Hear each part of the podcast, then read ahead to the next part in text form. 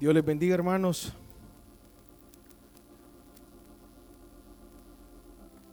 Quisiera comenzar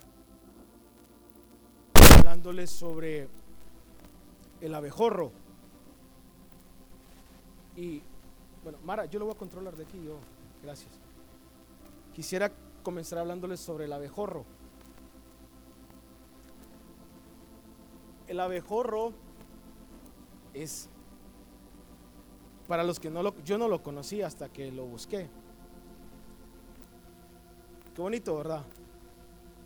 Es regordete. A mí me da risa. Les quiero contar algo sobre el abejorro.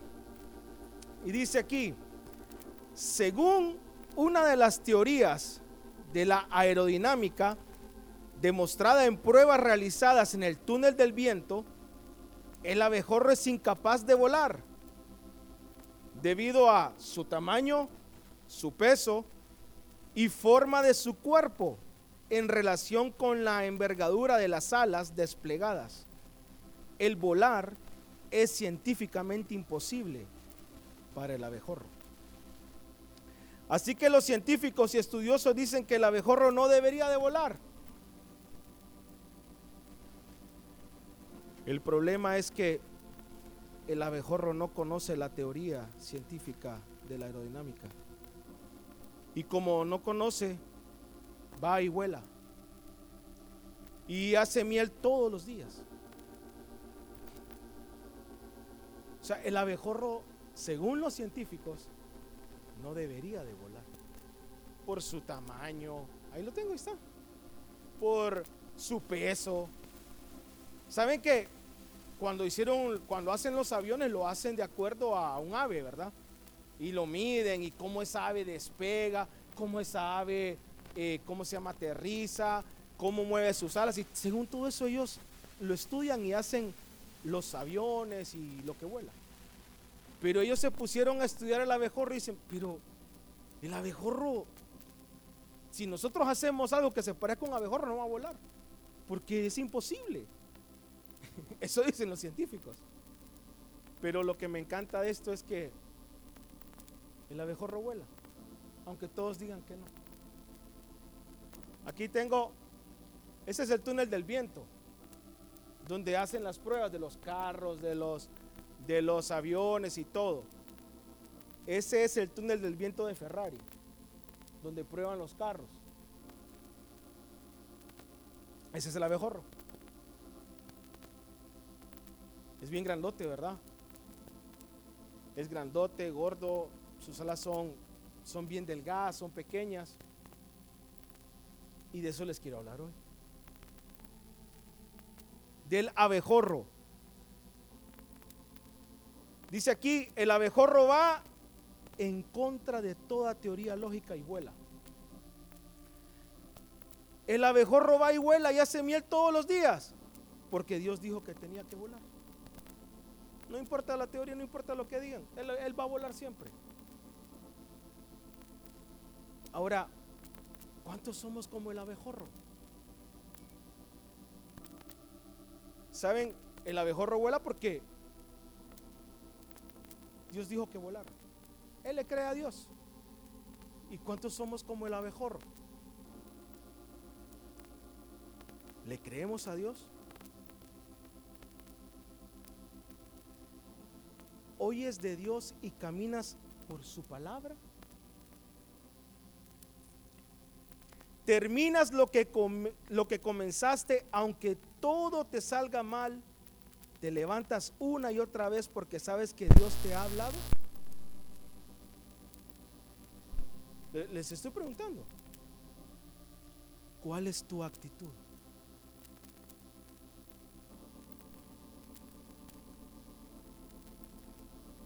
Quisiera que por favor me acompañaran, aunque aquí lo tengo, hermanos.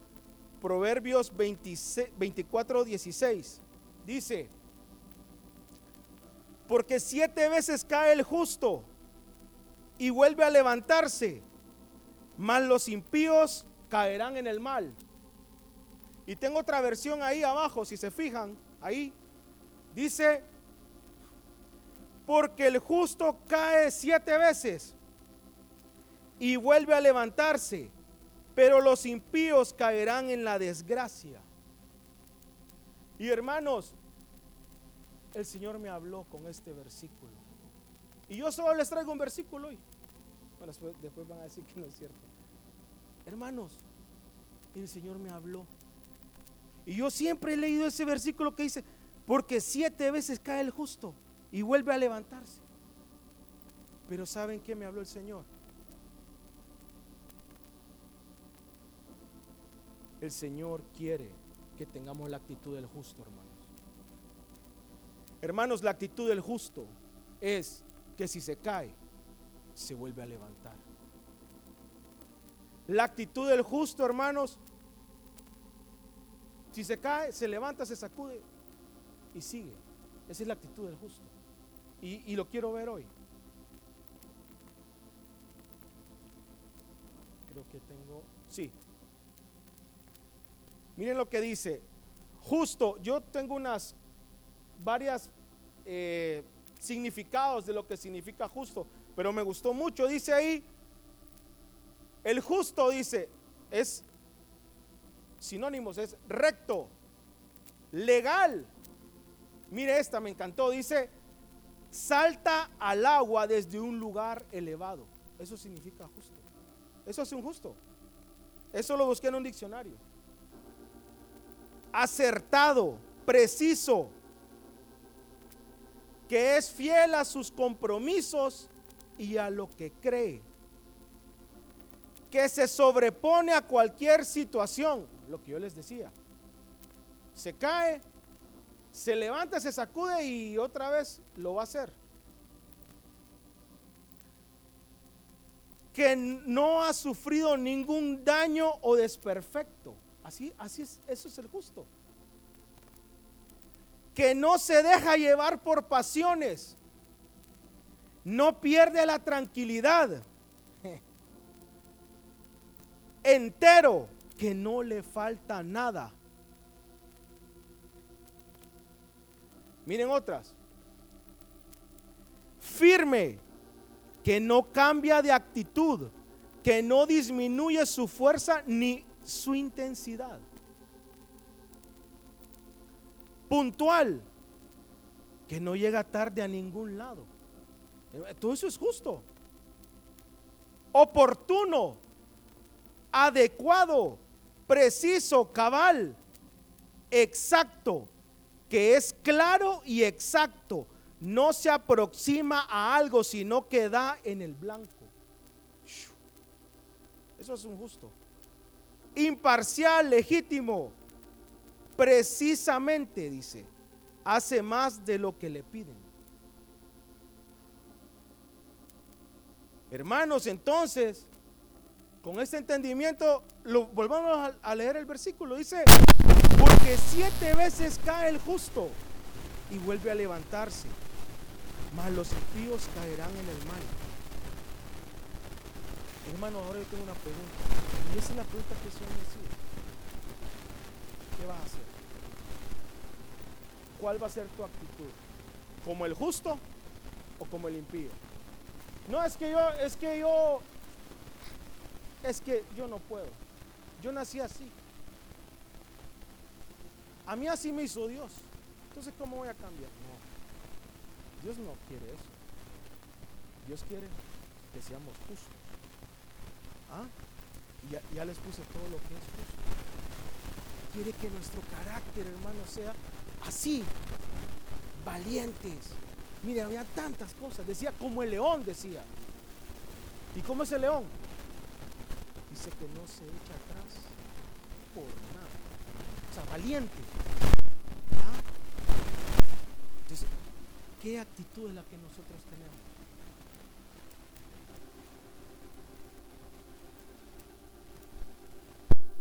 Mateo 24:13 dice, pero el que persevera hasta el fin, ese será salvo. Apocalipsis dice, y al vencedor al que guarda mis obras hasta el fin le daré autoridad sobre las naciones.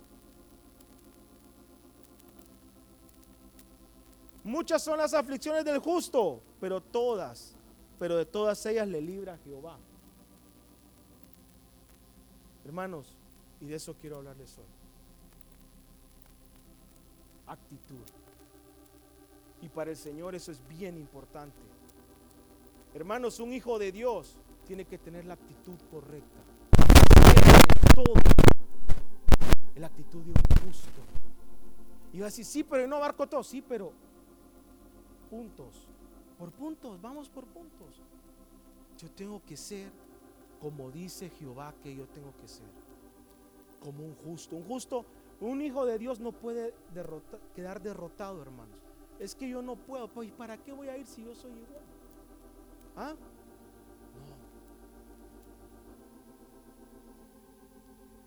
No. Como el ascensorista, le voy a contar esta historia. Dice, como el ascensorista, el lunes por la mañana, el elevador estaba lleno y el hombre, el ascensorista, ¿verdad? Tarareaba y silbaba una tonada felizmente. Un pasajero irritado por el ánimo del ascensorista le dijo, ¿por qué estás tan feliz hoy? Si hoy es lunes. Y el lunes ni las gallinas ponen, le dice. Bueno, señor, le dijo el ascensorista, yo nunca he vivido este día hoy. Entonces, estoy feliz. Para el ascensorista no era lunes, era un nuevo día. Y eso es lo que el Señor quiere, hermanos. Ah, es que es lunes. No es lunes. Hoy es un nuevo día. Esa es la actitud. Ese es lo que el Señor quiere. ¿Sí me entiende? Hoy es domingo. No, no es domingo. Hoy es el día que hizo el Señor. ¿O no? Eso, eso es lo que el Señor quiere. O sea, hermanos, soy abejorro. Este está loco, dice que es abejorro. Sí, soy gordo, regordete, mis alas son chiquitas, pero vuelo. Pero todo el mundo dice que no puedo volar, pero yo vuelo. Amén. Actitud. Dios quiere que seamos abejorros. El arquitecto. Mira, hoy solo les voy a contar historias, es que me gustaron mucho. El arquitecto, y se lo voy a enseñar, es este hombre, es Frank Lloyd Wright. Yo no espero pronunciarlo bien. Este hombre, cuando le es un arquitecto, y le voy a enseñar sus obras, son bien bonitas. Construyó muy bien. Murió a los 91 años. Pero a los 83 años le preguntaron a Frank Lloyd cuál de todos sus trabajos era el mejor. Y él contestó, el próximo. Él tenía 83 años. Él no dijo, es este. Ah, este me gustó. Ah, esa me encantó. Qué bonito. Es una obra de él. Este lo hizo. Eso. Qué lindo. Buen arquitecto. Pero este hombre me gustaba, decía, le preguntaron porque se hizo muy famoso, estuve viendo sus obras, son muchos, muchos, muchos edificios, casas. Y le dijeron, ¿y cuál de todas es tu mejor obra? ¿Cuál consideras que es la mejor? La próxima. O sea, siempre había algo mejor que hacer. Qué actitud, hermanos. No. Ese era abejorro, no. ¿Ah?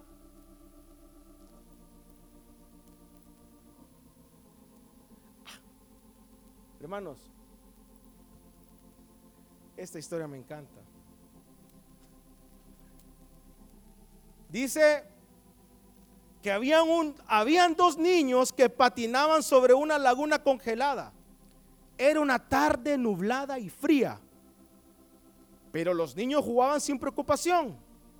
Cuando de pronto el hielo se reventó y uno de los niños cayó al agua y se estaba ahogando.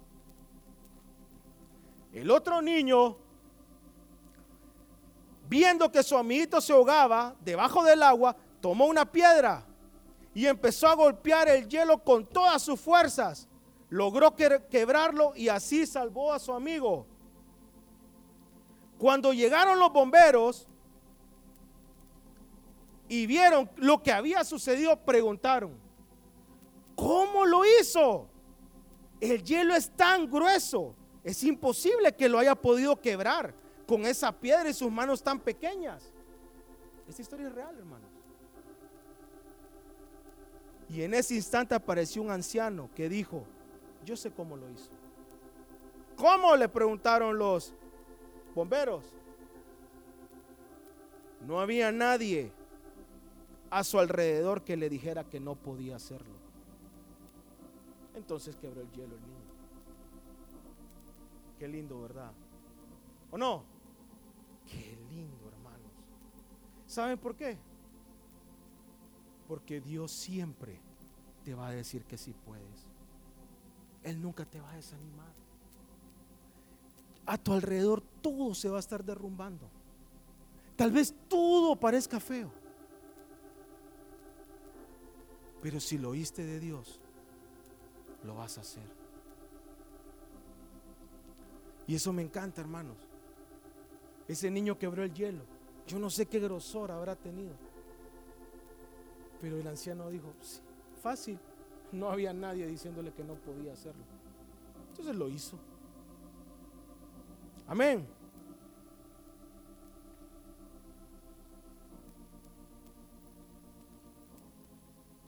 Actitud. Actitud en Cristo Jesús. Eso es lo que el Señor quiere. Siete veces cae el justo y vuelve a levantarse. Pero el impío no lo hace. Se va a la desgracia. Yo no quiero ser así. Yo me quiero levantar. Cada vez. No importa. Pero Dios sí puede hacerlo. ¿Te dijeron alguna vez que no podías lograr algo? ¿O te lo has dicho tú mismo? Yo me acuerdo una vez, hermanos, estábamos en la memorización y no me recuerdo si estábamos en práctica o íbamos a, o sea, o ya íbamos a jugar, pero no habían empezado, era bien de mañana. Y yo estaba allá en el templo viejo. Y entró una persona y dijo, hey ustedes, miren, me acabo de dar cuenta que los de Tegucigalpa y los de Copán se saben todo y son bien rápidos. Y dijo alguien, Ah, no. Y ya nos ganaron. ¿Para qué vamos a jugar? Mejor ni juguemos. Y yo estaba ahí, yo lo oí. Y en eso entró Fidel. Y Fidel, mira, nos acaban de decir que los de Tegucigalpa y los de Copán son bien rápidos. Que vengan, así los vamos a mandar de regreso. Y miren, y el equipo de Fidel ganó. Y, y yo no quiero confundir algo. Una cosa es orgullo y soberbia y otra cosa es la actitud correcta. De veras. Y eso es lo que yo quiero hablar hoy. ¿Qué actitud es la que yo tengo? ¿De derrota? ¿O tengo la actitud correcta? Y miren, yo no estoy hablando de, y esa palabra se me va, positivismo, no, yo, no, no, no, no, no. Es, yo me encontré con el Señor y el Señor me dijo que esto iba a pasar. Entonces, confiemos. Aquí tengo unos pensamientos. Albert Einstein. Dice ahí, si buscas resultados distintos, no hagas siempre lo mismo. Pero es que siempre me sale igual. Toda la vida me sale igual, toda la vida pasa lo mismo. No, pero entonces si usted quiere un resultado diferente, entonces haga las cosas diferentes. Una vez me preguntó mi esposa, me dice, mira, ¿y cuál es la, diferencia entre ustedes que venden pasteles y los otros. ¿Cuál es la diferencia? Yo le dije, la diferencia es que hoy envié un pedido de pasteles a las siete y media de la noche y los otros no lo enviaron. Esa es la diferencia. Es la actitud. Yo no estoy hablando de trabajar más, no. ¿Qué? ¿Cuál es mi actitud? ¿Qué tengo que hacer? Esa es la diferencia. Quiero resultados diferentes. Tengo que hacer las cosas diferentes. Dice, hay una fuerza motriz más poderosa que el vapor, la electricidad y la energía atómica. La voluntad, la cual es una actitud. La vida es muy peligrosa, no por las personas que hacen el mal, sino por las que se sientan a ver lo que pasa y no hacen nada. Qué tremendo, ¿verdad? No es el que está haciendo algo o el que le está pasando algo. Es peligroso porque yo solo me quedo viendo. ¿Qué voy a hacer? La última. Aquí. Comienza a manifestarse la madurez cuando sentimos que nuestras preocupaciones o que nuestra preocupación es mayor por los demás que por nosotros mismos. Ahí. Esa es la actitud correcta. Es que pobrecito yo. Ay, es que usted no sabe cómo me va. Hay otras personas, hermanos. De verdad. Y no quisiera mencionar nombres. Que están peor. Y la palabra no es peor. Que sí están mal. Yo no estoy mal. Entonces, ¿qué voy a hacer? ¿Cómo voy a ayudar a esa persona? ¿Qué voy a hacer? Voy a orar. ¿Ah? Noé. Noé era un abejorro, hermanos. Y, y voy, a hablar, voy a ir por partes y no lo voy a leer todo porque ustedes ya lo saben. Pero Noé era un abejorro. Hermanos, imagínense cuántos años se tardó Noé en construir el arca? 120 o 100 años. ¿Sí? Sí, porque dice que Noé tuvo a sus hijos, dice, engendró a sus hijos a los, cuando tenía 500 años. Y dice que las, las fuentes de las aguas se abrieron cuando tenía 600 años. O sea que no sabemos, pero si tomamos ese tiempo, lo debería tener debería haber tardado 100 años, ¿sí? Desde que el Señor le dijo, hacer el arca.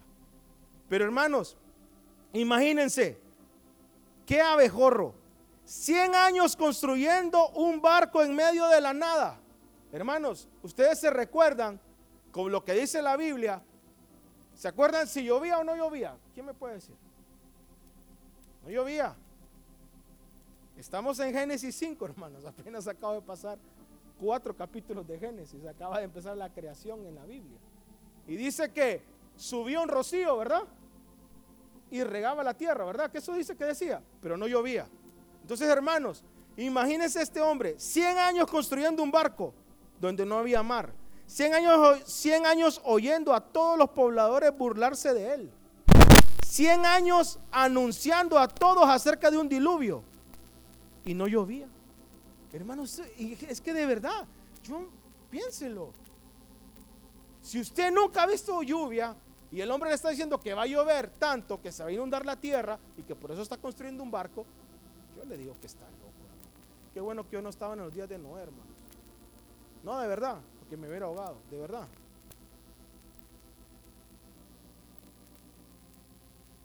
Sí, yo estuve pensando digo, no, yo no le hubiera creído.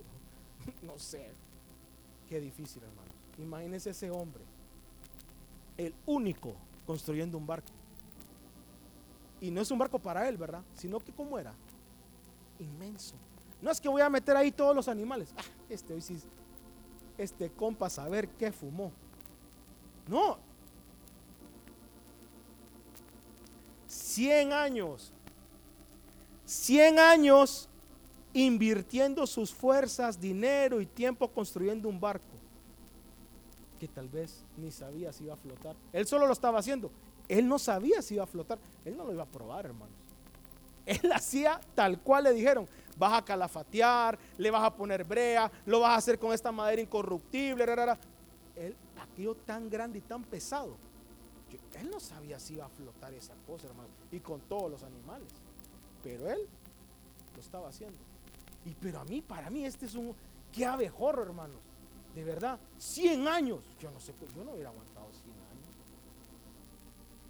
100 años haciendo eso. Y todos los días. Ah, tonto. pobrecito este. Y los y ahora metió a los hijos, pobrecito los hijos. ¿Ah? Ni los manda a la escuela porque están construyendo un barco. Abejorro. Hebreos 11:7. Por la fe Noé, cuando fue advertido por Dios acerca de cosas que aún no se veían, con temor preparó el arca en que su casa se salvase. Y por esa fe condenó al mundo.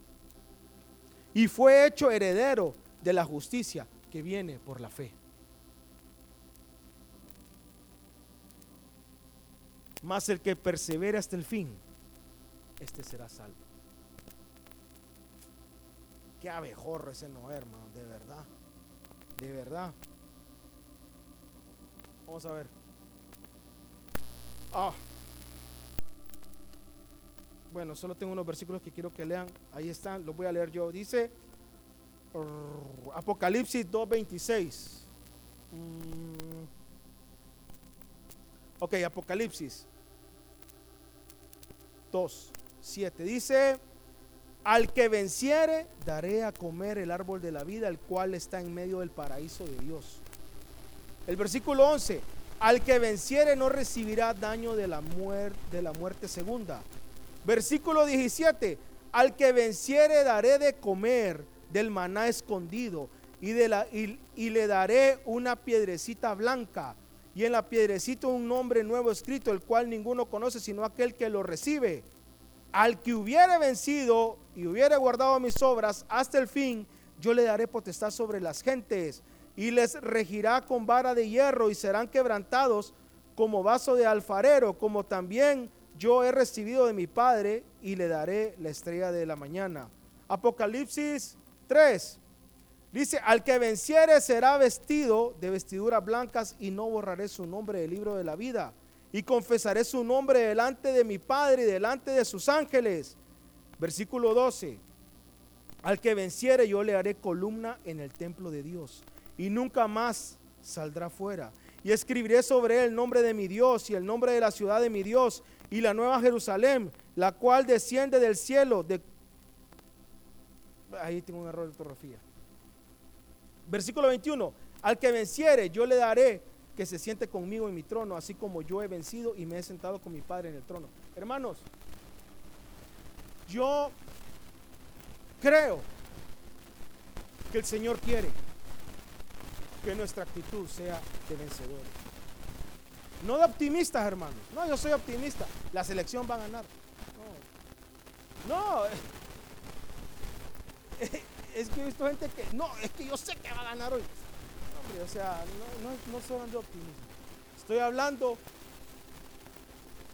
de una actitud de un justo, de un vencedor. ¿Sí? Y por eso le leí esos versículos. Al que venciere, al que venciere, al que venciere. Eso es lo que el Señor quiere. David, hermanos, David era un abejorro. Y hay muchas. Yo solo voy a leer una más. Voy a leer esta. Dice, tengo Ah, tengo Hermanos, dice, le voy a leer Primera de Samuel 17. Creo que no lo puse ahí, yo lo quiero leer. Esta parte es, es muy importante. Dice,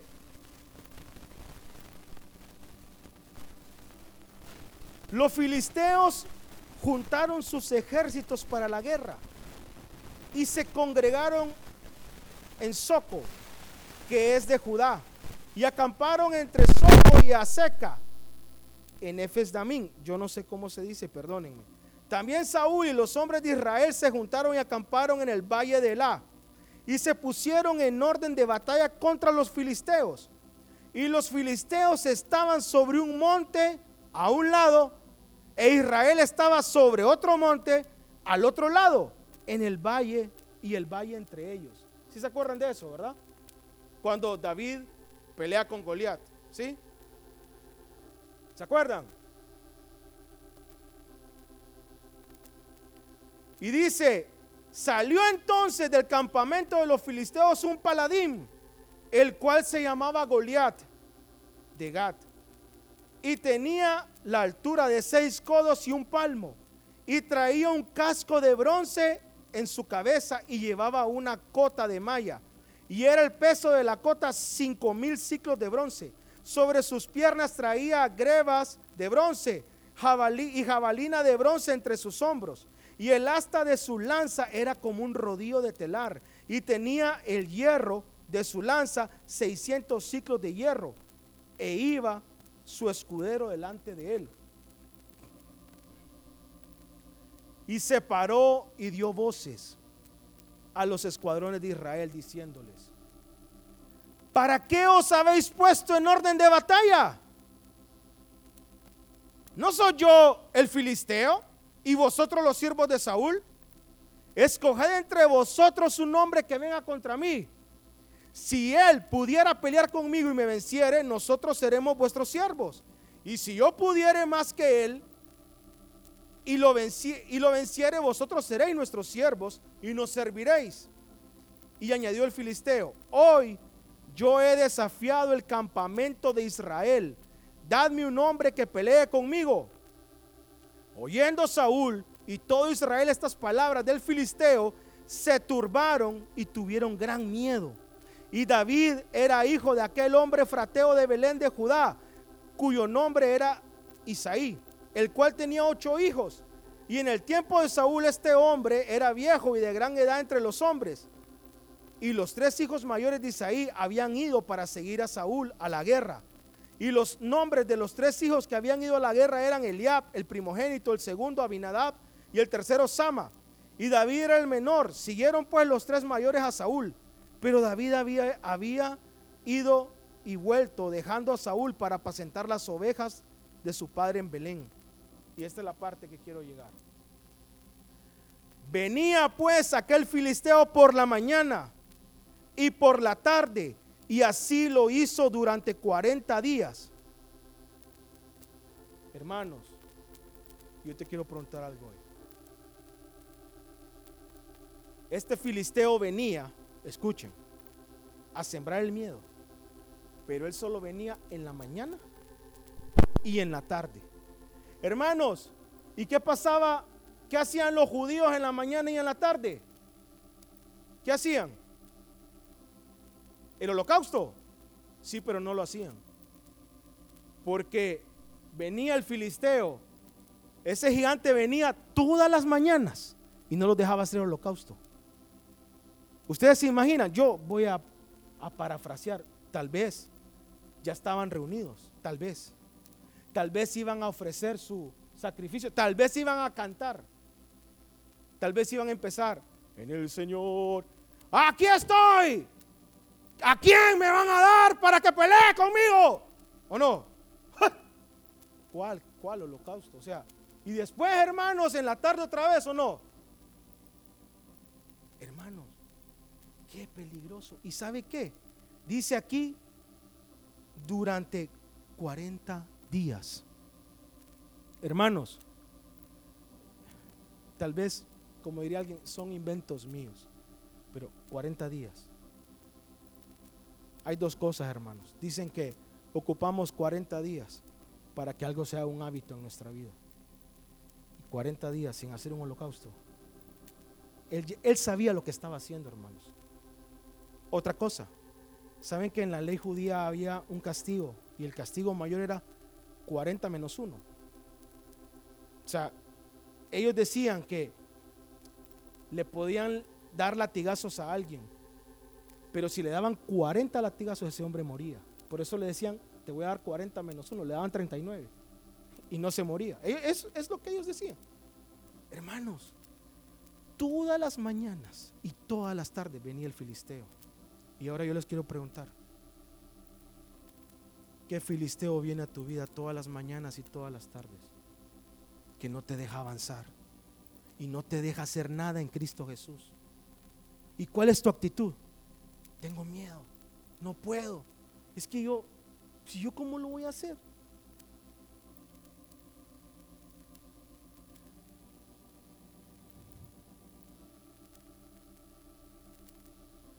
abejorro, hermanos. Y ya saben la historia, ¿verdad? David, el abejorro. Todos tenían miedo, hermanos. ¿Se acuerdan? Y le pusieron, ¿se acuerdan que le pusieron la armadura de Saúl? Y le quedaba tan grande que se la tuvo que quitar. ¿Y qué hizo David, hermanos? ¿Qué hizo? ¿Se acuerdan? ¿Qué fue a buscar? Una metralleta. Hermanos, fue a buscar unas piedras en el río. Un abejorro. Este está loco. Se quitó la armadura de Saúl y no quiere ninguna lanza, no quiere ningún escudo. Ese, este compa fue al río a recoger piedras. Este ya se lo van a volar este huirro.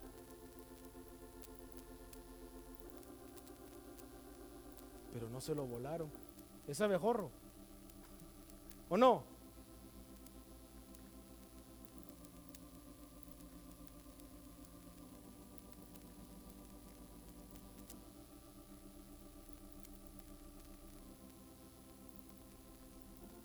Yo soy abejorro, hermanos. Y eso es lo que el Señor quiere. Que seamos abejorros. Amén. La actitud. No. Me cuesta. Pero me voy a levantar. Ah, yo me duermo cuando empiezo a orar. Entonces, ¿sabe qué? Entonces camine pues. Pero ore. Haga algo. Y no es que yo no puedo orar una hora. No, hermano. Ore cinco minutos. Ore diez. Ore quince ore 20. Después va a pasar algo, no. Pero algo va a pasar. ¿Ah? Ah, ya terminó, ¿ah?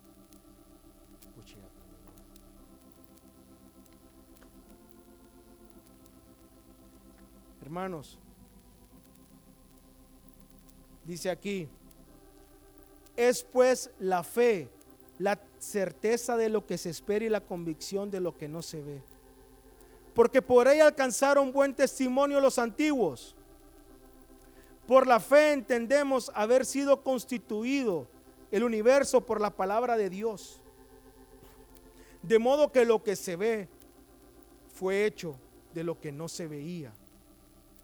Por la fe Abel ofreció a Dios más excelso sacrificio que Caín por lo cual alcanzó testimonio de que era justo, dando Dios testimonio de sus ofrendas, y muerto aún, habla por ella.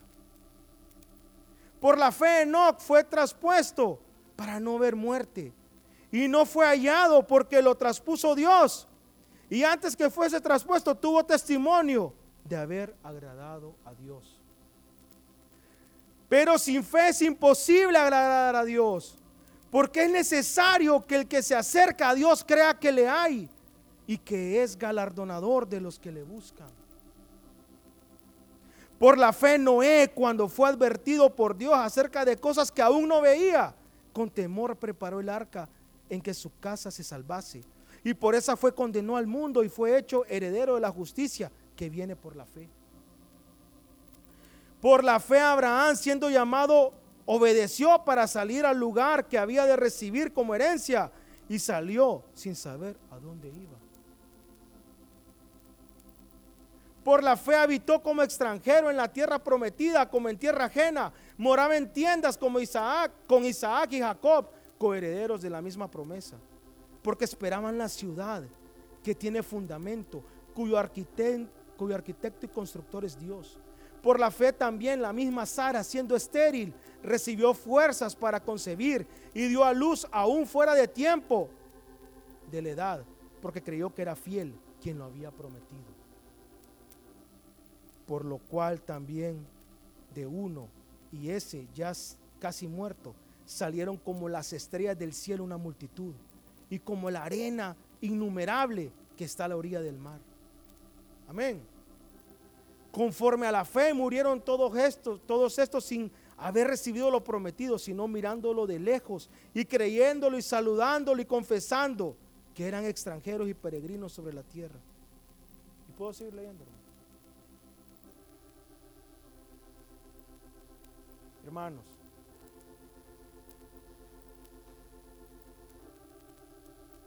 Dios quiere que nuestra actitud sea la de un justo. Y yo lo traje como un... A mí me gusta. Seamos abejorros, hermanos. Eso es lo que Dios quiere. Amén. Amén.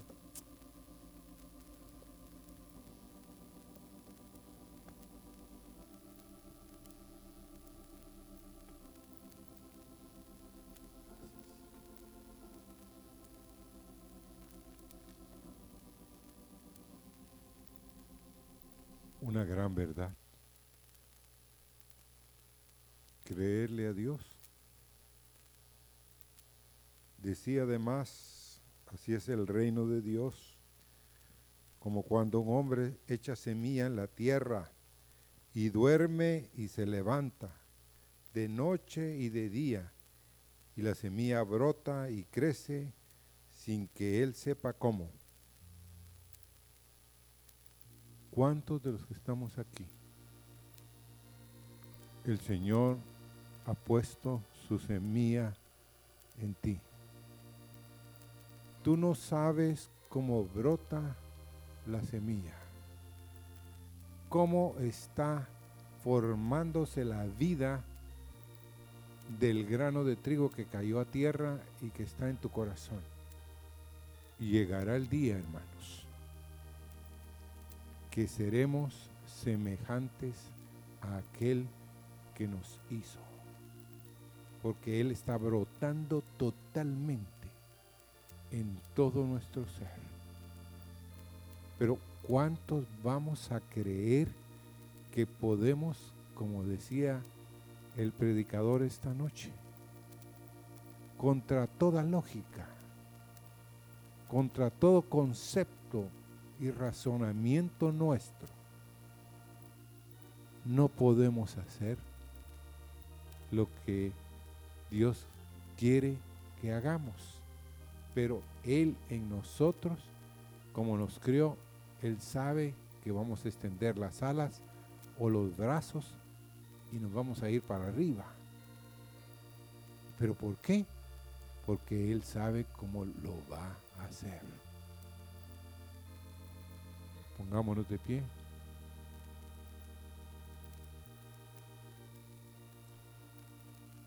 Y lo que es imposible para el hombre es posible para Dios. Creámoslo. Cámbiame, cámbiame. No me dejes seguir igual. Señor, ser lleno de ti. Tómame y haz de mí lo que tú quieres hacer. Cámbiame, por favor, amado Señor. Cámbiame, cámbiame, no